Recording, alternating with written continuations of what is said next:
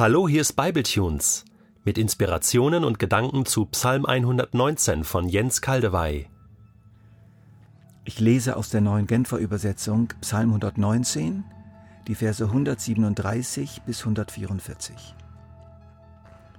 Du Herr bist ein gerechter Gott. Deine Urteile sind richtig und gut. Was du in deinem Wort bezeugst und uns anvertraust, lässt deine Gerechtigkeit und deine große Treue sichtbar werden.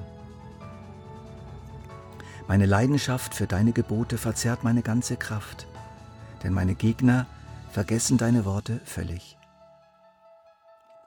Jedes deiner Worte ist geläutert und rein, und ich, dein Diener, habe sie lieb gewonnen.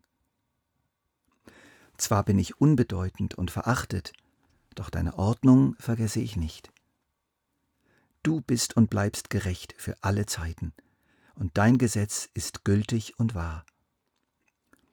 Ich bin in Not und Bedrängnis geraten, doch an deinen Geboten habe ich große Freude. Was du in deinem Wort bezeugst, ist gerecht für immer und ewig.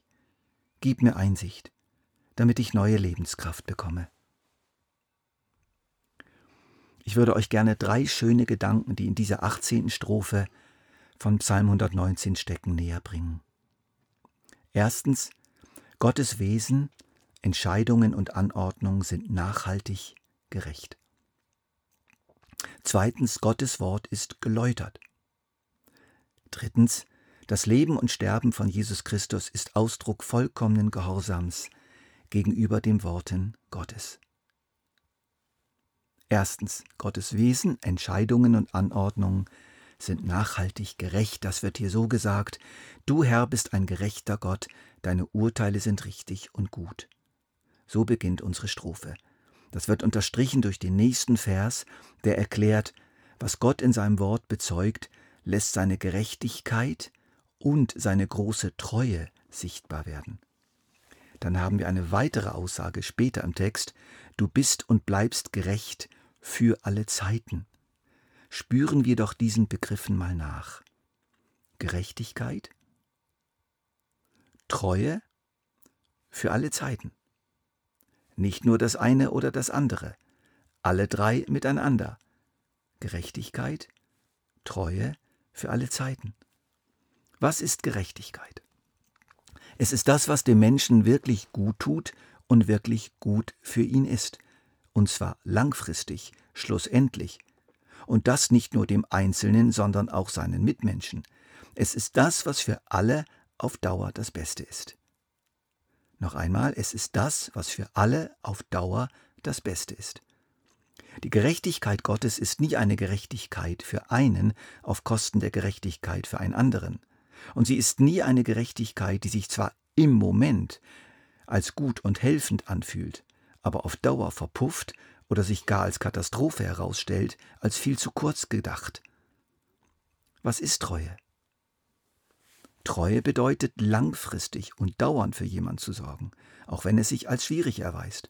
Treue heißt, die Fürsorge nicht aufzugeben, auch nicht in ferner Zukunft. Was bedeutet für alle Zeiten? Ganz einfach, andauernd, lange Zeit, eben auch im Blick auf die ferne Zukunft eines Menschen – ich helfe dir heute so, dass es später gut herauskommt. Auch wenn es sich heute sehr merkwürdig und vielleicht sogar gar nicht gut anfühlt, und ich helfe dir auch noch in langer, langer Zeit. Das ist nachhaltig. Gottes Wesen, Entscheidungen und Anordnungen sind also nachhaltig gerecht. Wir messen Gott oft nur daran, wie das, was er tut und entscheidet, sich heute so anfühlt. Doch Gott denkt viel, viel weiter. Er hat unsere gesamte Zukunft und die gesamte Zukunft der Menschheit im Auge und entscheidet und handelt entsprechend.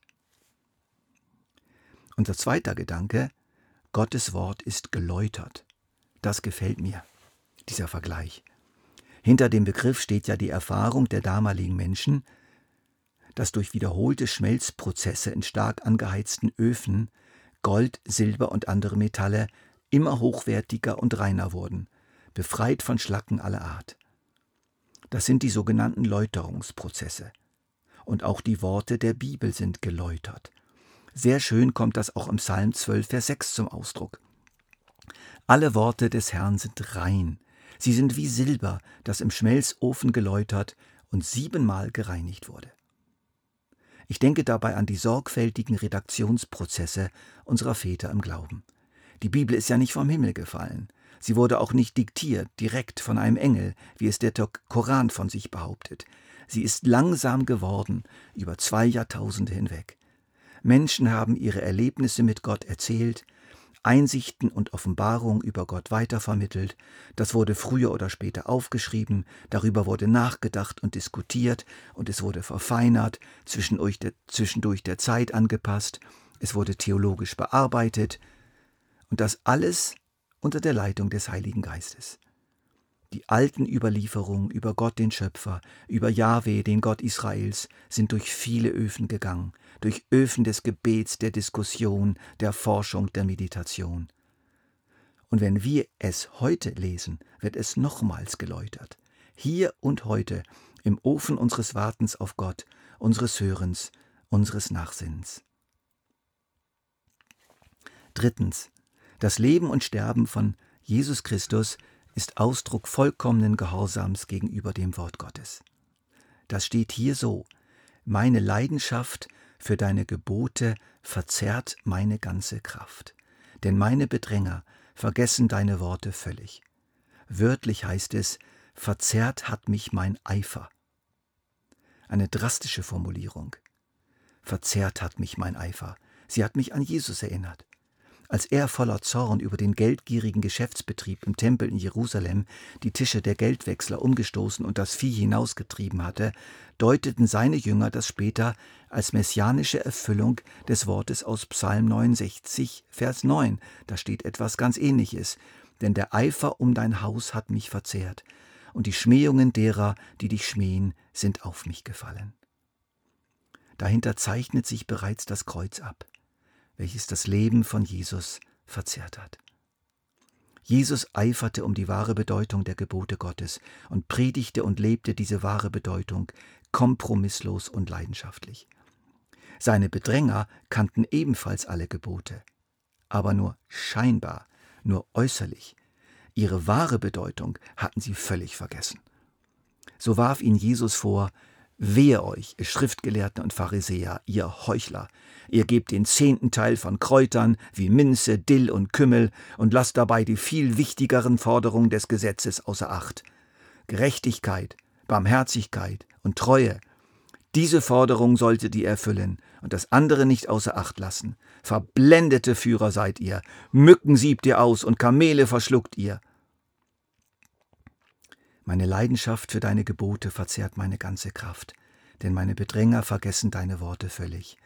Ja, also ich denke, hier schimmert wirklich Jesus durch, in seiner kompromisslosen Liebe zum Wort Gottes, und er hat dafür mit seinem Leben bezahlt. Ein anderer Vers in unserer Strophe sagt es ähnlich. Ich bin in Not und Bedrängnis geraten, doch an deinen Geboten habe ich große Freude. Johannes überliefert ein schönes Wort von Jesus, welches diese Freude zum Ausdruck bringt. Es ist meine Nahrung, dass ich den Willen dessen tue, der mich gesandt hat. In Not und Bedrängnis, in Verfolgungs- und Drucksituationen die Liebe zum Wort Gottes und die Bereitschaft zum Gehorsam behalten, auch wenn es alles kostet, das können wir von Jesus lernen. Das hat er uns wunderbar vorgemacht. Ich versuche jetzt mal die drei beschriebenen Gedanken zu verbinden. Gottes Wesen, Entscheidungen und Anordnungen sind nachhaltig gerecht. Sie äußern sich in den gereiften, über Generationen hinweg überlieferten und bereinigten Worten der Bibel. Jesus hat das begriffen, die überlieferten Worte über alles geliebt und sie nochmals wunderbar empfangen und geläutert im Ofen seines Lebens und Sterbens. Danke, Vater im Himmel, für die Nachhaltigkeit deiner Gerechtigkeit. Danke, dass du für die Läuterung deines Wortes gesorgt hast und noch sorgst bis heute. Danke, Jesus, für deinen Gehorsam. Danke, dass du uns durch dein Leben und dein Tod das Wort Gottes nochmals einzigartig aufgeschlossen und es geläutert hast. Hilf uns, durch den Heiligen Geist, wie du dieses Wort immer wieder zu empfangen und zu leben, mit Leidenschaft und Eifer und Liebe.